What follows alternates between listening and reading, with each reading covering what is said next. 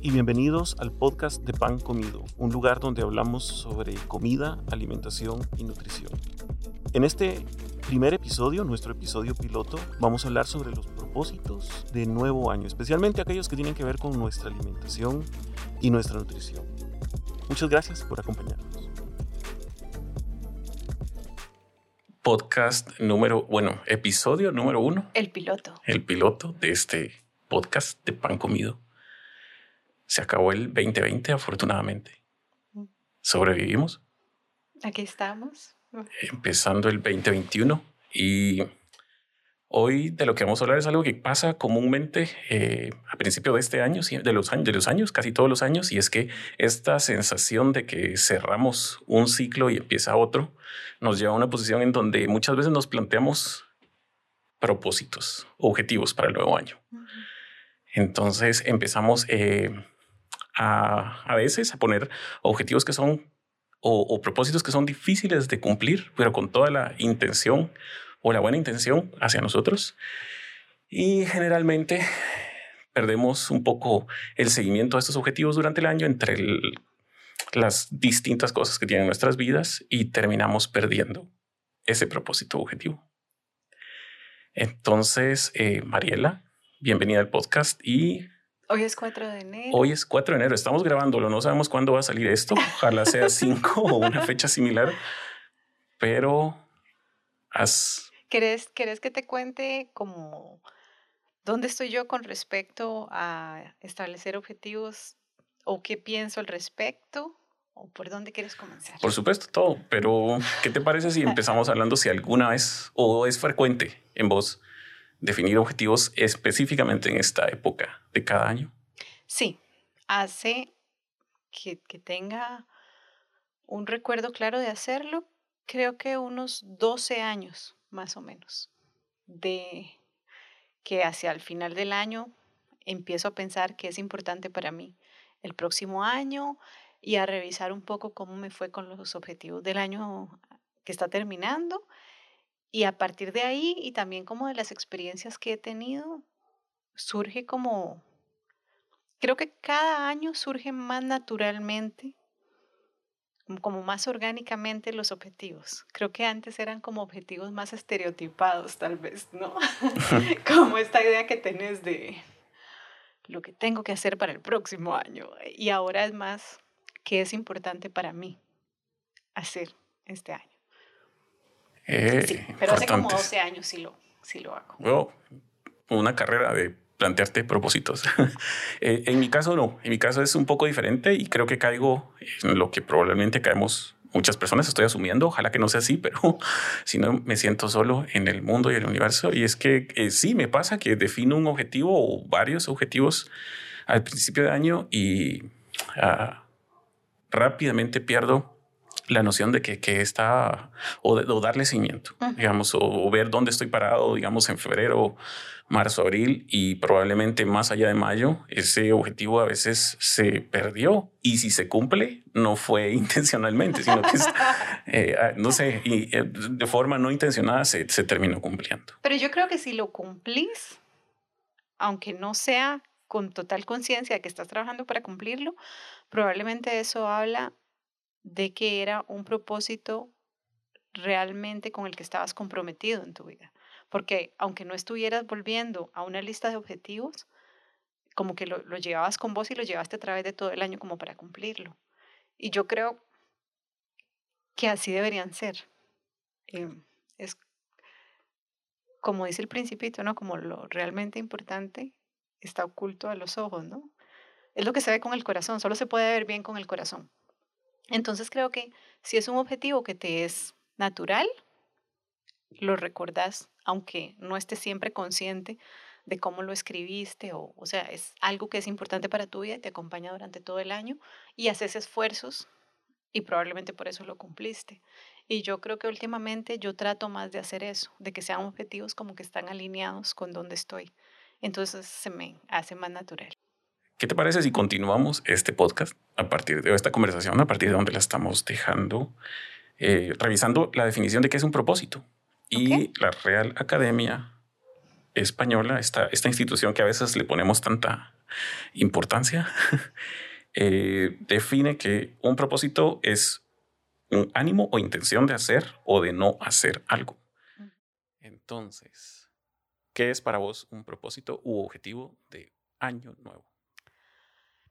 Para mí es algo que eh, se me ha hecho evidente durante algún tiempo como algo importante para mi vida, pero además algo en lo que, o sea, que es tan importante que estoy dispuesta a poner tiempo y energía para conseguirlo, porque hay muchas cosas importantes en mi vida, pero yo tengo un número de horas limitado y, y una cantidad de energía limitada, entonces, ¿qué es lo más importante en un momento específico de mi vida? Como para que yo comprometa tiempo y esfuerzo para lograrlo. Y ese, ese es el, mis propósitos del año. Si siento que es algo importante, pero que no tengo ganas de esforzarme ahora para hacer eso, entonces ya no califica como un propósito de este año. Em, y algo a lo que estoy dispuesta a darle seguimiento durante todo el año y como a revisar cada cierto tiempo como hoy. Si es algo que, que me da pereza o que no voy a, a como hacer esfuerzos constantes, ya no califica. Y, y, me tiene que hacer feliz también, como que el solo esfuerzo por conseguirlo, aunque no llegue al 100% al final del año, aunque llegue al 60%, ya me haga feliz. Eh, o aunque llegue al 15%, pero el hacer un esfuerzo para trabajar en eso me haga feliz y luego puedo analizar por qué solo llegué al 15 o por qué. Pero el solo hecho de trabajar por eso le aporte algo a mi vida. Eso es lo que es importante para mí, para que sea un objetivo. Claro, sí. Eh, y generalmente estamos o bueno, yo los concibo, digamos, estos objetivos de, año como algo que me va a hacer un bien a mí, ¿no? Como que hay algo que hay que trabajar o hay que invertir, como lo dijiste bien, tiempo y energía en conseguir o hacer algo que me va a producir bienestar, en, cualquier sentido de la palabra, bienestar, ¿no? Pero también es interesante esta definición que, acabamos de, una de las definiciones que acabamos de leer, que dice que eh, es, se trata de hacer o dejar de hacer algo, ¿no? Eh, sin embargo, al final siempre nos va a requerir tiempo y energía, ¿no? Y, lo acabas de mencionar, ¿no? O sea, todos, todos, todas y todos tenemos una vida que ya está de alguna forma instalada en nosotros, unas rutinas, compromisos eh, familiares, eh, sociales, laborales, educativos, etc. Y ahí tal vez hay una, un tema que hay que explorar, ¿no? Que es cuánto tiempo y energía realmente tenemos en nuestra vida diaria como para poder destinar a objetivos o a estas cosas que tenemos que implementar en nuestras vidas para poder alcanzar esos propósitos, aunque sea cumplirlos parcialmente. Sí, sí, y que también si es realista, porque si ya tu tiempo está lleno al 100%, entonces, ¿qué tiempo se supone que le vas a dedicar o no? O, o qué cosa vas a sacar de lo que haces ahora de tu rutina para dedicársela a una cosa nueva. Y otra cosa que es importante para mí últimamente, o, con los años tal vez, con los años de ir tratando de definir objetivos, es el esfuerzo de que el propósito sea alcanzable en la manera en que yo lo defino, porque creo que al principio también definía como objetivos un poco etéreos, que tal vez sonaban bonitos, pero no tenía una manera como en el día a día de cómo ibas a lograr eso. Y ahora trato de aterrizarlos más eh, para saber qué es lo que tengo que hacer. Como porque algunas cosas, como, no sé, de repente si decís, voy a ser más ordenado, eso es como tan, y ya en la vida cotidiana, cuando uno está ocupado, uno se pierde en esas cosas ese es el tipo, ese es el tipo de objetivos que yo creo que a veces uno establece porque le parece que son como cosas deseables, ¿no? Pero tal vez uno no quiere en el fondo ser más ordenado. Entonces, a mí me suena que ese es el tipo de cosas que tres meses después ya no te acordás ni siquiera que lo habías escrito dentro de tu lista de objetivos, ¿no? Porque tal vez es algo que la gente te dice, tienes que ser más ordenado. Pero la verdad es que vos no querés, entonces lo pones ahí porque es el principio de año y uno quiere ser mejor y es como deseable pero realmente no, no es algo significativo y se le queda perdido a uno muy rápido. Totalmente. Entonces, pienso, y esta es obviamente mi opinión, eh, que poder definirnos objetivos o propósitos de año es, algo muy importante para todos. Y cumplirlo o no, como, como hemos estado hablando, a cabalidad, a fin de año, llegar al 31 de diciembre, tal vez cuando uno empieza a pensar en los del siguiente año y voltear a ver lo que hemos alcanzado o no de cada propósito, no debiera ser medido en términos de si se cumplió al 100% o no, sino debiera ser eh, analizado en términos de qué fue lo que pasó. Exacto, totalmente. Hasta dónde llegué, por qué llegué hasta ahí, por qué no llegué más allá de donde quería eh, y no ver esta, esta, esta, falta de haber llegado a este 100% del cumplimiento total de este objetivo como un fracaso, sino una oportunidad para poder eh, conocerte más y obviamente aprender para eh, replantear ese objetivo si es aún parte de tu vida, aún parte de tus intereses o aún parte de algo que te va a hacer bien. O tal vez al final del año vas a llegar a pensar, oh, tal vez esto no me hacía tan bien como yo pensé y, redefinir ese objetivo. Entonces, creo que la, el primer punto que podemos eh, dejar acá en este, esta conversación es que vale la pena analizar bien qué es lo que quiero hacer y sobre todo por qué. Totalmente, ajá. ¿De dónde viene? Como, ¿Cuál es la intención detrás de eso? Si, y si es una intención que responde más a una necesidad mía o a algo que me parece que es deseable en el mundo. Y si es una necesidad mía, también de dónde viene esa necesidad, ¿no? Si es una necesidad porque quiero cuidarme, como decías al principio, porque es un tema de mi bienestar.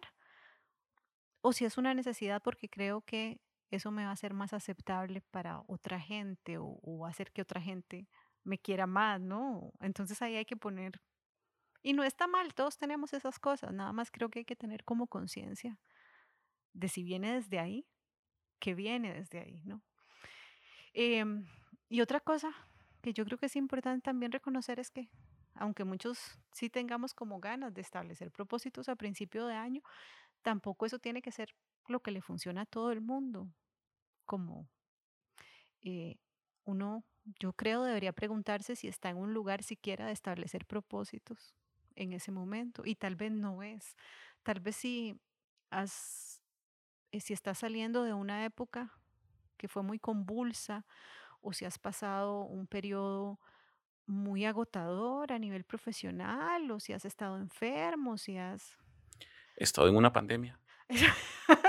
sí, o si has tenido duelos, o sea, tal vez, tal vez el único objetivo de unas semanas o meses debería ser cuidarte y chinearte hasta sentirte de nuevo bien y luego puedes empezar a pensar, pero no, no es como un tren en el que hay que montarse porque va pasando y es el último vagón, no, o sea, si enero no es el momento para pensar en objetivos para el año, está bien.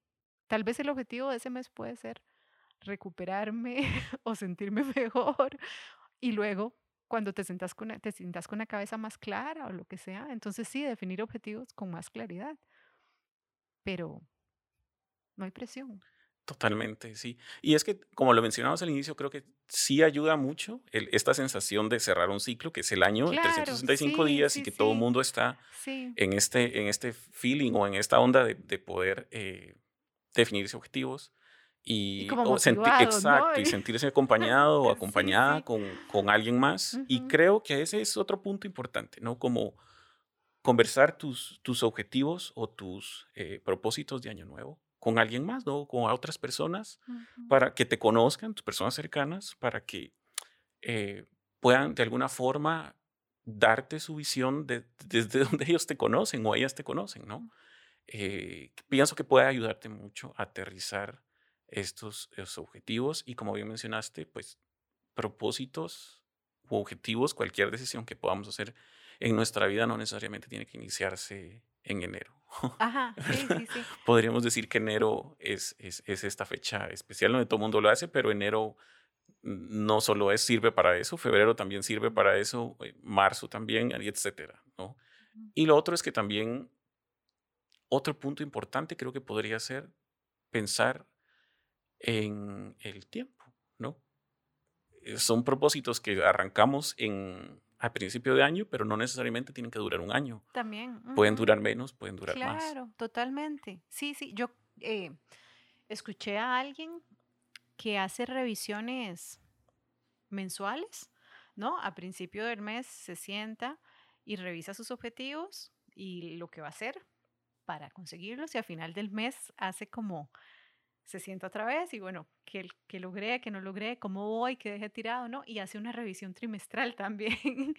y de repente solo tener la disciplina de hacer eso, o sea, tal vez alguien podría pensar, ah, qué pereza. Entonces, ya hay algo que pensar, porque si no quieres dedicarle ni 20 minutos a ver cómo vas avanzando, no con tus objetivos, tal vez no sea el momento. O, o tal vez es el momento de establecer solo un objetivo o dos objetivos, ¿no? O sea, no, no tiene nada malo como eh, ser, más bien, tiene todo de bueno ser muy honesto con nosotros mismos y decir a lo que puedo comprometerme con honestidad es a uno o dos objetivos y eso es a lo que le puedo dar seguimiento y eso, eso es lo que tengo capacidad o ganas de hacer en este momento, ¿no?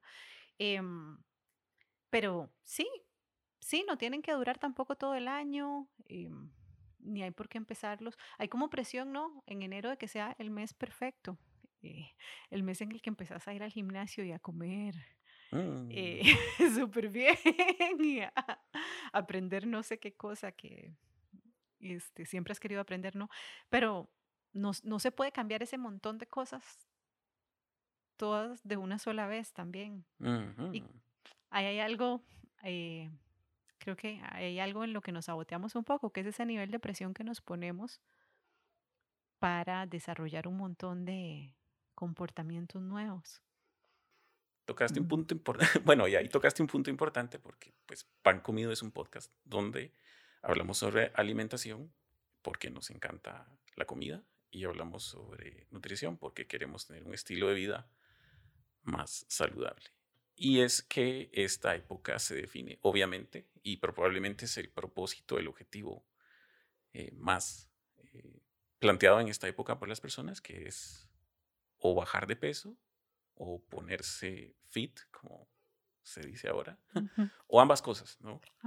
Y este es un cambio sumamente grande. Es, es una cosa muy grande. Enorme. exacto, es, una, es, es un propósito que implica eh, cambios en muchos aspectos de nuestra vida, no únicamente nuestra alimentación y nuestra actividad física. Es hasta la inversión en comida, en alimentos, el tiempo que dedicas a ir a comprarlos, a prepararlos. Exacto.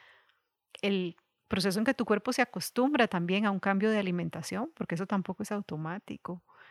Probar alimentos, saber qué te gusta, qué no te gusta, qué te funciona. Aprender a cocinar, porque hay gente que tampoco o sea, tiene que aprender, eh, aprender recetas nuevas porque de repente te aburrís de lo que ya comes siempre. Y sí, son muchas cosas. Sí, ah, incluso hasta cambios emocionales o conflictos Totalmente. familiares si convivimos con otras personas porque estamos implementando otra forma de, comer que tal vez no es armoniosa con el resto de las personas con las que convivimos. Entonces, ¿qué te parece si descomponemos un poquito este, este objetivo o este propósito que es tan popular y famoso en estos días. Totalmente. Entonces, creo que las personas tienden a fijarse este propósito o a definir este objetivo o propósito, eh, particularmente en enero, derivado de los excesos de las fiestas de fin de año. Eh, es muy común que las personas aumenten de peso, es muy común que las personas dediquen más tiempo a actividades sociales y menos tiempo a la actividad física y obviamente eso se va reflejado en nuestro estado nutricional, que es decir... Pero, ¿te puedo hacer una pregunta? Claro. ¿La gente de verdad sube de peso después de...? Comúnmente sí, sí. Porque recordemos que todas nuestras fiestas, eh, de, independientemente de que estén vinculadas a un tema religioso o no, nuestras fiestas casi en su totalidad implican comidas y bebidas. ¿sí? La, alimentación, los alimentos y las bebidas obviamente son, tienen un símbolo, tienen un símbolo, tienen una importancia relevante en, todas nuestras celebraciones. Eh, al final, comer es un acto social y cultural. Y obviamente buscamos las comidas eh, que más nos gusten, no, definimos eh, los menús de nuestras fiestas o ninguna celebración en función de los nutrientes o las necesidades nutricionales que tengamos, lo definimos en función de lo que nos gusta comer o lo que dicta la tradición cultural. Y diciembre particularmente, pues casi toda nuestra comida tradicionales o que son parte de la cultura alimentaria de cada país son... Eh, Carbohidratos. sí, son comidas con bastante contenido energético, por así decirlo. Y aparte tendemos a comer bastante. En estas fechas a comer de más que el resto del año, pero bueno, creo que esa es una de las razones. Estos excesos que tal vez tuvimos en diciembre tienden a hacernos sentir, bueno, primero vemos a tal vez algún cambio en nuestra composición corporal, en nuestro peso, tal vez la ropa ya nos está quedando igual, pero tal vez queda un remanente de culpa o de sensación de haber fallado en diciembre por habernos alimentado mal. ¿Vos sentís que tuviste excesos con la alimentación de diciembre? Particularmente este año no.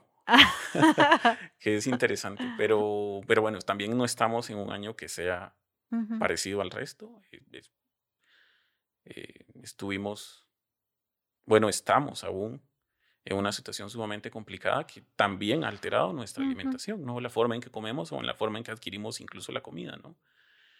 Entonces, y, de hecho, eh, bueno, estos periodos de cuarentena en los que nos hemos colocado, ¿verdad? Para protegernos de, la infección del virus, eh, también ha cambiado nuestra forma de alimentación. Y hay mucha información y mucha gente está reportando eh, haber aumentado de peso. También hay menos movilidad. Claro, sí.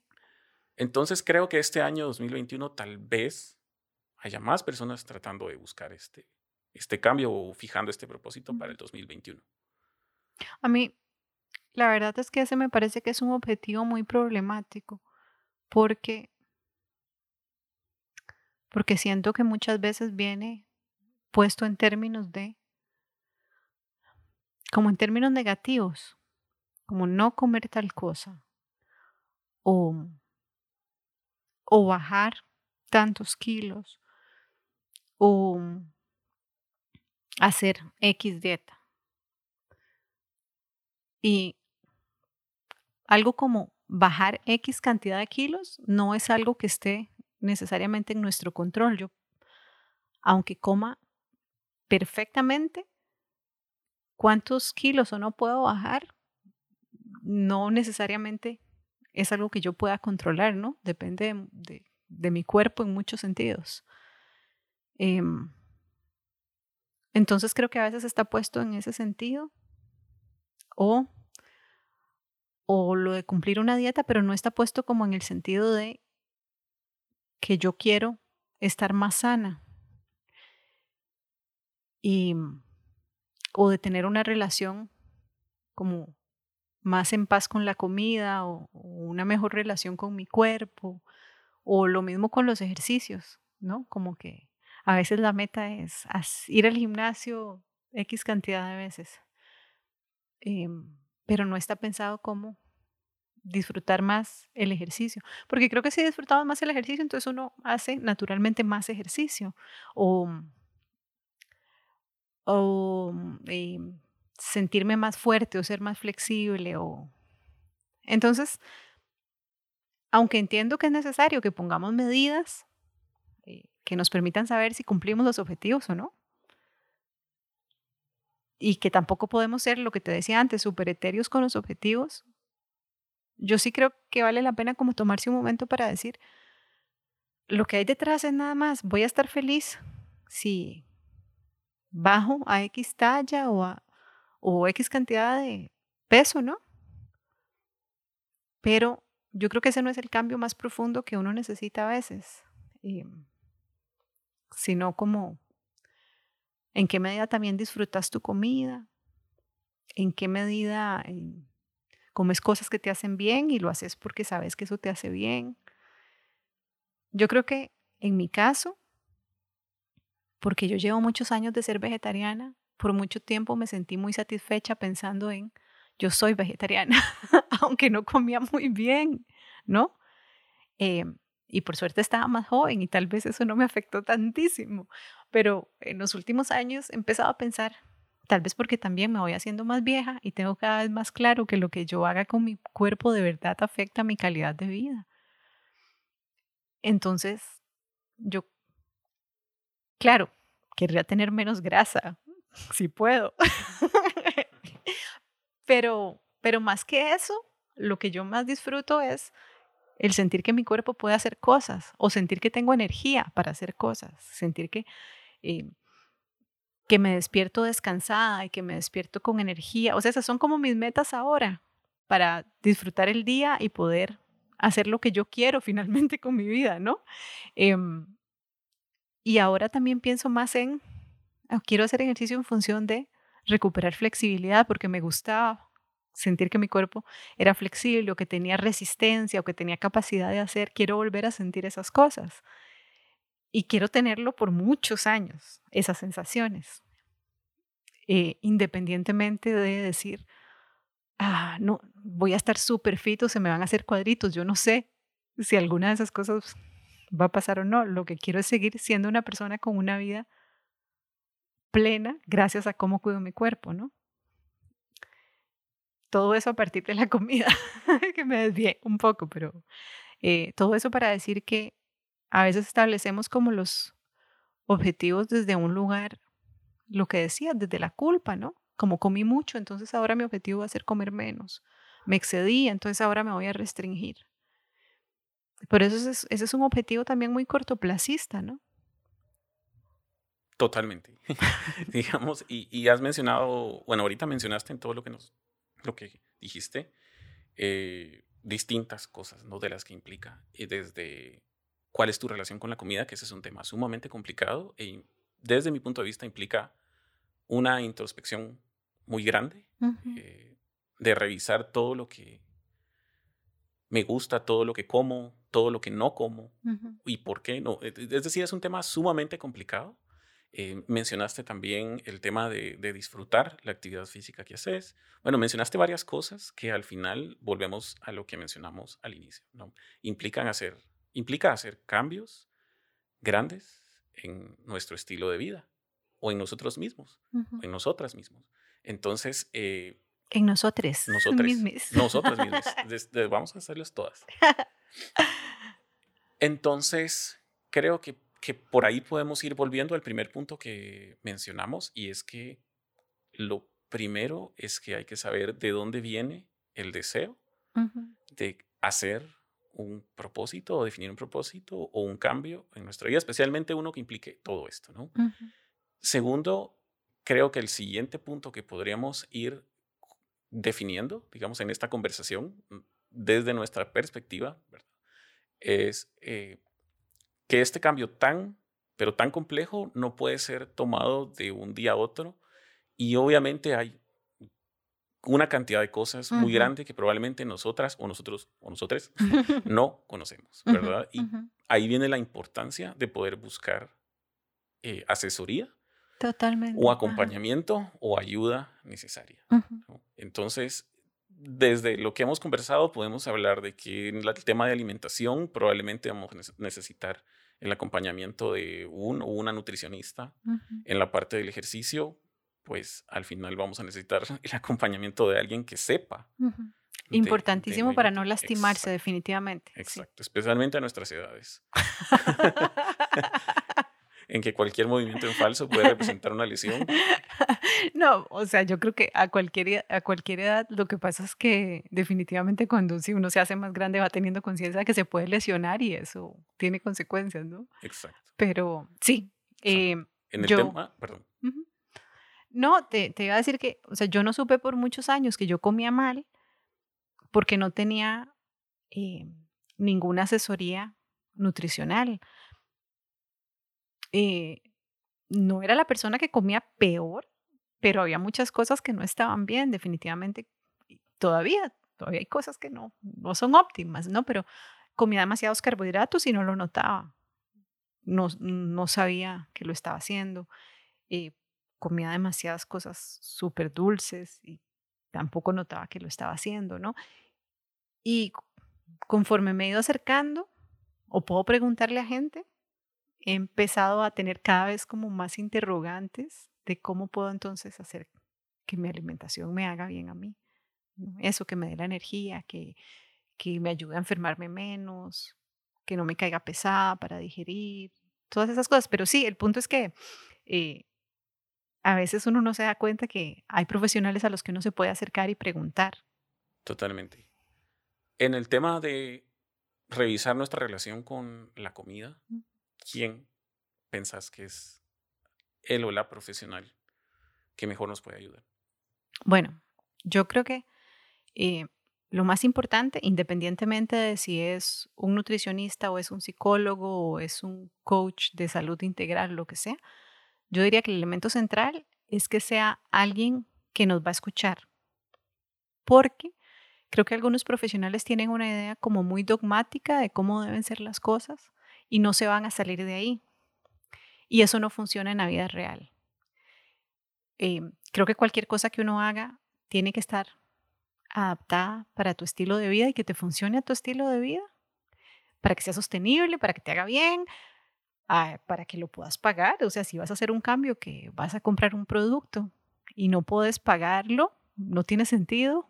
Em, y también para que sea alguien con quien uno sienta la confianza de ser honesto y decir, me está costando esto, necesito ayuda con esto, no sé por qué no logro y que esa persona tenga la disposición de escuchar y de analizar con vos y de acompañarte. O sea, creo que tiene que ser alguien que te pueda acompañar en ese proceso con honestidad y con...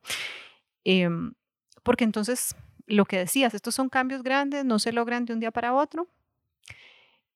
Y eh, uno necesita poder ser honesto y decir, ok, yo creo que yo puedo dar este pasito vamos a intentarlo con eso. Pero si el profesional que te acompaña lo va a hacer desde el lugar de la obligación de no, tiene que ser el paso completo, perfecto o no, eh, creo que eso no ayuda. O si es una persona que te va a reforzar las ideas de juzgarte, de sentirte culpable, de decirte que hay comida eh, buena, comida premio, comida mala, comida que comes por obligación. O sea, creo que esos lugares, desde a los que muchos nos criaron, no nos han ayudado mucho en general. O a muy pocos, ¿verdad? o a muy pocas personas. eso también creo que dentro del espectro gigante o infinito que hay de estilos de ser, de sentir y de pensar, eh, probablemente habrá una cantidad pequeñita a la que le funciona eso, ¿no? Pero al final creo que el mensaje debería ser buscar a la persona con la que nos identifiquemos o que ella puede hacer conexión con la forma en la que nos estamos sintiendo, pero esta persona va a poder llegar a eso si puede entender nuestro objetivo, ¿no? O nuestro propósito. Entonces, volvemos al inicio de la importancia de saber por qué quiero hacer esto, ¿no? Claro, y lo, y lo que también hay una parte muy importante de que sea un profesional calificado. Yo creo que afuera hay de todo lo que uno se quiera encontrar. O sea, hay gente que te va a vender el batido mágico y te va a decir que esa es la solución a tus problemas. Eh, el, o el polvo que se mezcla con... que sustituye el desayuno. Ajá. O la pastilla de no sé qué que te va a quitar el hambre. Eh, yo no sé por qué uno querría que le quiten el hambre, porque el hambre es una cosa maravillosa. Totalmente. Este, entonces yo hay que tener cuidado. Eh, hay que tener cuidado en ese sentido y, buscar una persona calificada y que tenga la experiencia y las credenciales y a la par de eso, em, ¿no? La empatía y la ética para guiarte en un proceso así, porque em, el cuerpo es una cosa maravillosa y, y uno tiene que cuidarlo. Y otra vez, cuando uno se va acercando a los 40, entonces se da cuenta de que vale la pena cuidarlo. Tal vez antes yo lo daba por sentado, pero ahora entiendo eso. Entonces, llevamos prácticamente tres personas que nos podrían ayudar. Bueno, ah, aquí ya vemos tres seres vivos también. Hay una pitbull que no le gusta hablar al micrófono, pero que nos está acompañando en, este podcast. Y probablemente va a mover los micrófonos ahorita, usarse Hola. en medio. Eh, bueno, llevamos tres personas que nos podrían ayudar. Una persona en la parte de nutrición, una persona en la parte de movimiento o actividad física y una persona en la parte de investigar un poco nuestra relación con la comida, que va muy de la mano, obviamente, con toda la parte emocional de nosotras y nosotros. ¿Quién más podría ayudar? Em, creo que también nunca está de más como tener, hacer una visita inicial como a un médico para saber cuál es tu estado de salud general. Eh, si, es importante que te hagas exámenes de sangre y saber si tienes alguna deficiencia, porque también a veces entramos como a lo loco, ¿no? hacer como que viste una dieta o viste un video de alguien entonces, pero no sé, si tienes una deficiencia de hierro o vitaminas y vas a empezar a hacer una locura, ¿verdad? Eh, eso, puedes empezar lastimándote. Y, y, y yo creo que también es muy importante que, sin importar toda la ayuda que tengas, que uno se haga cargo de ese proceso. No solo como esperar que otra gente venga y te, sino que entendas que es tu proceso, que es tu cuerpo, que es tu salud y que estés presente y consciente de lo que está pasando. Eh, porque un nutricionista te puede asesorar muy bien o alguien te puede enseñar a cocinar, pero nadie te puede decir cómo se siente X comida en tu cuerpo cuando la comes, porque tal vez a mí me, cae maravilloso comer X cosas, y a vos no, pero uno tiene que también conectarse con su cuerpo desde ese lugar y darse cuenta qué cosas le hacen bien, qué cosas no le hacen tan bien, eh, cuando tiene sed, cuando está deshidratado, cuando siente que necesita hacer ejercicio. O, o yo, yo por ejemplo, siento en este punto, a veces me siento como seca porque he pasado muchos días comiendo muchos carbohidratos nada más y entonces ya voy a buscar como las verduras y las frutas porque siento que mi cuerpo me está diciendo, eh, me has dado puras cosas, me has dado puro pan, ¿no? Eh, entonces creo que uno tiene que estar muy presente eh, y también hasta en el proceso de elegir qué ejercicios o no vas a hacer. O sea, yo sé que hay ejercicios con los que yo no me puedo comprometer porque no me gustan, me aburren, yo eso no lo voy a sostener. Y, y eso no lo puede saber un entrenador. O sea, un entrenador puede venirme con el programa perfecto, pero yo también necesito conocerme un poco para decir, eso a mí no me gusta y no lo voy a hacer más de dos semanas y lo voy a dejar tirado. Eso no es sostenible para mí. A mí, por ejemplo, no me gusta nadar. Me parece que nadar es un ejercicio maravilloso. Me encantaría que me gustara nadar, pero no me gusta. No, mencionaste algo importante y es otra persona que también nos puede ayudar y no, no todas las personas, eh, bueno, afortunadamente yo sí sé cocinar, pero no todas las personas saben hacerlo, ¿no? Y es una parte fundamental, no solo en la, cuando estás dentro de la cocina, sino también cuando vas a comprar los alimentos, para poder comprar efectivamente lo que sea mejor para vos, pero también comprar, saber cuánto comprar, cómo comprar que, que impacte de la mejor forma mi economía, digamos, que no, no sea un gasto que se suba dentro de mi presupuesto personal o familiar y que también me permita comprar de una forma que genere la menor cantidad de desechos, ¿no? Porque Totalmente. También tenemos que mencionarlo dentro del abanico de opciones que se presentan en el mercado para poder abordar este propósito tan grande eh, como soluciones mágicas, se presentan muchas opciones que son eh, totalmente catastróficas para el ambiente, ¿no? Las dietas estas que, bueno, tal vez y se inclinan a consumir alimentos que son de los que más eh, producen ¿verdad? Eh, contaminación para el ambiente, o que son dietas que están compuestas prácticamente por todos los productos empacados, todo va a ir en un empaque plástico, eh, que al final va a terminar siendo basura. Entonces, definir este objetivo al principio de año tiene un impacto no solo para nosotros, sino también para el planeta, ¿no? Y es algo que desde un punto de vista integral o una filosofía de vida, donde queremos hacer lo mejor que se pueda en nuestro paso por este planeta, debe ser tomado en cuenta, ¿no? Sí, totalmente. Ahora que decís eso, yo pienso en, un par de personas que no les gusta cocinar, no cocinan y probablemente no van a querer cocinar nunca. Y estaba pensando, yo tampoco soy la gran cocinera, ¿no? Pero pienso en las personas que no quieren cocinar nunca y yo creo que esa también es una opción válida. O sea, el punto acá es que todos encontremos, todas y todos, que es realista y que es sostenible para cada uno, de acuerdo también con lo que queremos, ¿no? Entonces, creo que si yo no quiero cocinar nada, también hay opciones. Em, y es importante porque si dijéramos que solamente las personas que quieran dedicar horas diarias a cocinar pueden comer bien o pueden tener una vida sana, estaríamos dejando por fuera a muchísima gente y no es realista, no es realista para también para muchas familias, no es realista, o sea, todos necesitamos buscar opciones que nos hagan la vida como más fácil y que sean realizables ya cuando las cosas se ponen realmente complicadas, ¿no? Em, entonces, creo que buscar esas opciones, de repente alguien que no va a cocinar puede sí estar dispuesto a comprar fruta y picarla y comer fruta o, hacer los batidos en la mañana o incluir también hojas o, o sea, creo que hay, hay opciones y hay cosas también que se pueden comprar que, que no caen en la categoría de lo que hablabas, ¿verdad? Que contaminen un montón o que sean... Entonces creo que se vale también y para eso se vale asesorarse con personas que te digan qué opciones pueden ser prácticas eh, si no te gusta cocinar mucho o si no sabes cocinar mucho. Claro. Entonces, ah, prácticamente hemos tocado cinco puntos de, o cinco diferentes áreas que necesitamos considerar para poder definirnos el objetivo de mejorar nuestra alimentación o mejorar nuestra condición física o ambos. Sin embargo, también estaríamos en una posición en la que hay que contratar a cinco profesionales o personas expertas en el tema y eso probablemente se escapa de la posibilidad de la gran mayoría de las personas, ¿no? Entonces también se presenta otra complicación o otro reto, que es cómo hacerlo cuando no puedo financiar toda esa asesoría, ¿no?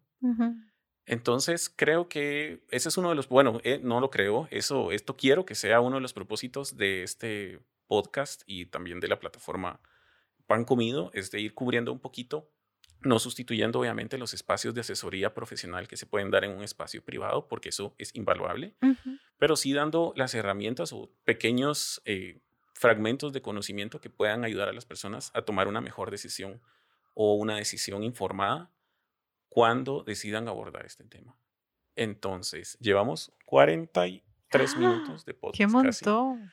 Eh, se va el tiempo volando cuando uno habla de temas que le interesan, creo.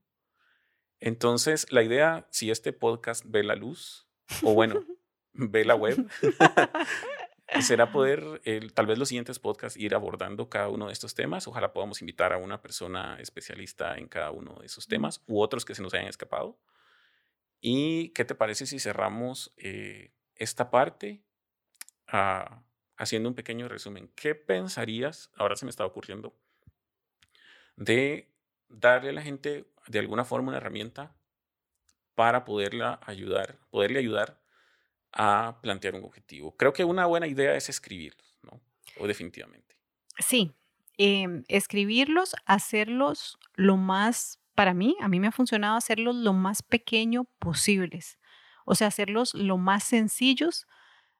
Creo que hay que pensar en que sean tan sencillos que el peor día o el día que estés más ocupado o el día que estés muy cansado, el objetivo sea tan fácil de realizar que igual lo puedas hacer.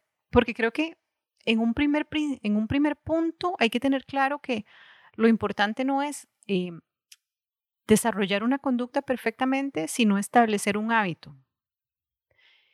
Luego, una vez que ya tengas el hábito, lo puedes ir haciendo más grande, puedes, si, no comes frutas, no, no pongas comer cuatro frutas diarias, ¿no? si no te gusta el sabor de ninguna fruta. Entonces, hacerlo tan pequeño que sea eh, muy fácil, porque claro, cuando empezás en enero, tal vez la primera semana con toda la motivación, el tiempo, los recursos, va a ser más fácil, pero ¿qué va a pasar cuando estés en carreras y ya no tengas tanto tiempo? Entonces, creo que lo más importante debería ser el construir ese hábito y para eso tiene que ser lo más sencillo. Em, y además de escribirlos, establecer un, momento del día en que claramente le vas a dedicar tiempo a eso. Porque si lo dejamos a la libre, es muy difícil. O sea, eh, el tiempo nunca queda libre, siempre algo lo llena, ¿no? Em, entonces creo que es mucho más fácil si decimos, eh, lo voy a hacer después del café de la tarde, voy a cerrar los ojos y respirar profundamente tres veces. Y si, si siempre tenés la costumbre ya de tomar un café en la tarde, es más fácil que digas, ah, dije que después del café, ¿no? Entonces, si ya hay un hábito que tenés, montar ese temporalmente, ese nuevo que querés, eh, ayuda a que no se nos olvide o poner un recordatorio o algo que, que durante el día te diga, este es el momento que le voy a dedicar a eso, ¿no? Y, eh, y ponerle los recursos también. Si tu objetivo es comer fruta, entonces decir, ok, el domingo voy a ir a comprar esta fruta para la semana, porque si no la tenés y ya el lunes a las 9 de la noche, ya ese día no comiste fruta, ¿no? Entonces, hacerse la vida lo más fácil posible, planificando todo para que te ayude a cumplir tu objetivo y hacerlo chiquitito para que sea posible cumplirlo.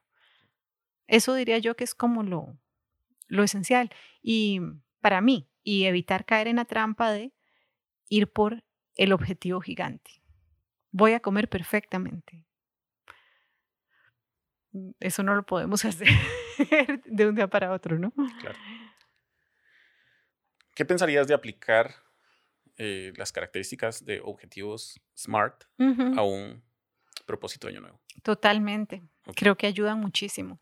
Sí. Eh, bueno, estas características de los objetivos SMART eh, es, toda una metodología que puede ser aplicada y, vamos a dejar una plantilla cargada en el sitio pancomido.org para que pueda ser descargada por todas y todos y poder eh, usarla como una herramienta para definir sus propósitos de año nuevo.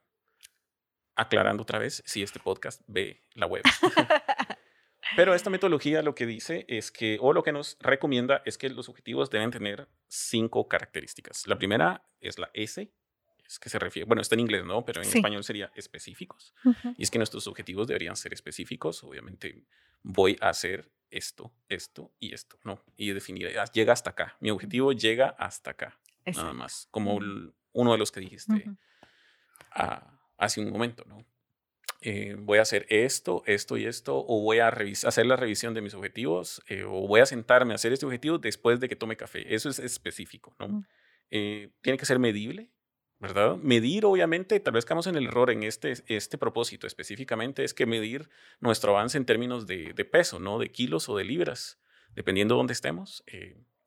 Pero hay otros indicadores que nos pueden ayudar a decir si estamos o no avanzando. Y las personas que han pasado por un proceso de mejorar su estado nutricional o reducir de peso o mejorar su condición física, eh, son capaces de identificar esos, esos cambios que muchas veces no los leemos en el, en la solución mágica, en la etiqueta del número del peso. Exacto. Si no hay otros cambios que empezamos a ver que a veces no se pueden o es difícil ponerles un número, pero cambios que empezamos a ver en nuestra, por ejemplo, cuando tenemos una mejor alimentación, empezamos a ver cambios en nuestra piel, cambios en nuestro pelo, en nuestra digestión, en cómo nos sentimos, en nuestro nivel de energía, nuestras horas de sueño, etcétera, etcétera, ¿no? Entonces, eh, estos temas, pues toca abordarlos en otros episodios porque es un tema muy grande pero eh, los, los, propósitos pueden ser medibles, es una buena idea. ¿no? El, el, siguiente sería que deben ser alcanzables y va muy de la mano con el siguiente, que es la R, que es realistas. Entonces, que sean alcanzables y realistas. Alcanzables quiere decir que está dentro de mis posibilidades llegar a hacerlo. ¿no? Y realistas, obviamente, es que no pasen a una fantasía. ¿no? O sea, yo no me voy a volver, no voy a desarrollar cuadritos en el abdomen en dos meses. Eso no va a pasar, ¿verdad? tendría que ya tener cuadritos un poquito escondidos y bajar tal vez 1 o 2% mi grasa corporal para que esos cuadritos aparezcan en dos meses, tal vez, eh, trabajando o haciendo ejercicio no sé cuántas horas al día, pero tiene que ser, tiene que ser realizable, ¿no? Y eh, el final, el último, que es la T de, de, tiempo, y es que debe incluir una variable de tiempo. No voy a alcanzar esto, esto y esto, que es medible, que es alcanzable, que es realista, en tanto tiempo. ¿no? Ahora, para poder definir estos, estas características en un propósito, también ayuda ¿no? tener eh, la asesoría de todas estas personas que hemos mencionado. Totalmente. Y es donde se complica y, y, vamos a abordar más eh, o trabajar más estos temas, desarrollarlos más en futuros episodios. Ojalá los siguientes. Creo que sí, va a ser los siguientes. ¿Qué piensas? Sí, solo que cuando nos escucho hablar de todo esto, lo único que me preocupa es que alguien pueda pensar, ah, eso es demasiado trabajo, ¿no? Em, pero creo que vale la pena. O sea, vale la pena hacer el trabajo previo antes de definir un objetivo, de definirlo usando todos estos criterios y de revisarlo y todo, porque aunque alguien pueda sentir como, no, yo quiero lanzarme ya de una vez a empezar con mi objetivo, no gastar tiempo en pensar en todas estas cosas, en mi experiencia de vida y de trabajo, cada vez que uno no le dedica tiempo a planificar, lo paga más adelante. Eh, vos me lo enseñaste muchísimo, yo todavía fallo en eso. Aunque es válido, ¿no? Es válido aventarse, es, válido, tropezarse, es válido, válido porque tal vez es parte del proceso, ¿no? Todo es válido, eh, pero, pero si uno puede dedicarle el tiempo, usualmente hay una gran ganancia después en que es mucho más fácil mantenerlo y en que uno se compromete más y en que es alcanzable y algo que puede hacer, porque cuando el objetivo está mal definido, creo que tendemos más a dejarlo abandonado más rápidamente. Entonces yo diría, vale la pena dedicarle el tiempo a pensar, no hay por qué correr, no tiene por qué estar listo el primero de enero o el 15, o sea. Exacto. Quitarle la presión de la Semana Santa. Exacto. Claro. Bueno, creo que podemos ir cerrando este capítulo acá, este capítulo piloto. ¿Qué decidimos hacer en último momento y sin script? ¿Qué pensás? que, fue muy divertido. Hablamos de muchísimas cosas. De la manera en que hablamos usualmente de estas cosas, más o menos. Sí. Em, y no nos presentamos. Así que si alguien nos escucha, no va a saber quiénes somos. Por favor. Eh, ¿Qué es importante que diga? ¿Quién sos? Bueno, mi nombre es Mariela y soy una persona muy curiosa y me interesan muchos temas. Y uno de los temas que me interesa es eh, la relación que tenemos con el cuerpo y cómo eso nos afecta la calidad de vida también. Y sobre todo me interesa mucho el tema de, las, de la relación de del dolor y las enfermedades, eh, con la vida emocional de las personas. Y soy psicóloga de formación y me gusta mucho comer. Mucho comer. y también quiero hacer más actividad física este año porque cada vez eh, eh, la disfruto más y recuerdo que la disfruto y, y me hace bien. Claro. Pues mucho gusto, Mariela. bueno, yo soy Damián. Soy una persona que le, también le gusta mucho comer. Me interesan los temas de alimentación y nutrición. Me encanta analizar desde que la comida se siembra en la tierra mm. Hasta que, se, hasta que llega a la boca y obviamente cómo se procesa dentro, dentro de nuestros organismos. Me apasiona el tema de la alimentación en todas sus eh, variantes y soy nutricionista de formación, eh, aunque mi experiencia laboral se ha alejado mucho de eso. Eh, soy más un consultor en salud pública y me apasiona la fotografía, el video, todo lo que pueda producir a través de, de una cámara o un micrófono y que pasa a través de un lente o una computadora. Entonces, eh, soy apasionado de estos temas y decidí iniciar este proyecto llamado Pan Comido eh, y en el caso del podcast con el acompañamiento de Mariela para hablar de este y otros temas. Relacionados todos a la alimentación y a la nutrición. Y obviamente también hay un estilo de vida saludable en general. Y Gala es una pitbull de aproximadamente cinco, cinco años. tal vez no habla, no va a hablar nunca en este podcast, eso vamos a dejarlo claro, pero, va a estar aquí acompañando. Le gusta muchísimo comer también. Exacto, eso, eso sí. Eh, y le gusta más la comida de humano que la de perro. Tiene opiniones claras sobre lo que le gusta comer. Exacto. Y entonces esos son los ruidos que se pueden escuchar de fondo a veces. Pero aquí llegamos con este podcast. Pues, una noche de 4 de enero. Una noche de 4 de Con una brisa fresca. Fría. A las 8 de la noche. 8.30 de la noche. Y los esperamos y las esperamos y les esperamos en el siguiente capítulo. Muchas gracias.